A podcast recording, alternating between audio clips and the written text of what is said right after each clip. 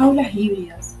Al inicio de la pandemia, cuando se tuvo que pensar nuevamente en cómo íbamos a continuar dando clases a nuestros estudiantes, fueron muy diferentes las alternativas, siendo la plataforma Zoom o Meet las más elegidas.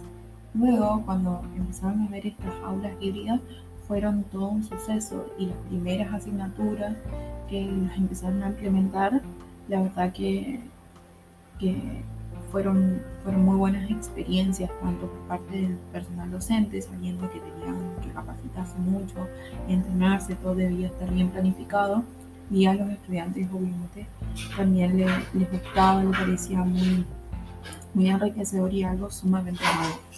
Ahora bien, lo que nosotros debemos pensar es que la pandemia nos trajo esto de las aulas híbridas, pero en otros lugares del mundo ya se venía utilizando hacia un tiempo. Entonces, una vez eh, reflexionando, me puse a pensar con respecto a esto.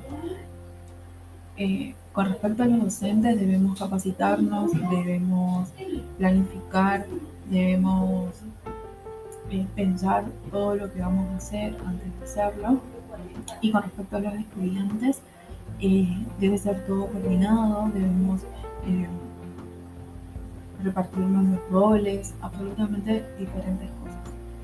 Y la verdad que con respecto a las limitaciones, lo único que, que podría pensar es la conexión de internet de nuestros estudiantes, o si tienen computadoras o no, si van a poder tener, ver, visualizar bien desde, los teléfonos móviles, por ejemplo. Em, pero la verdad que tengo grandes expectativas porque creo que puede ser algo muy, muy, muy bueno y espero que llegue para quedarse.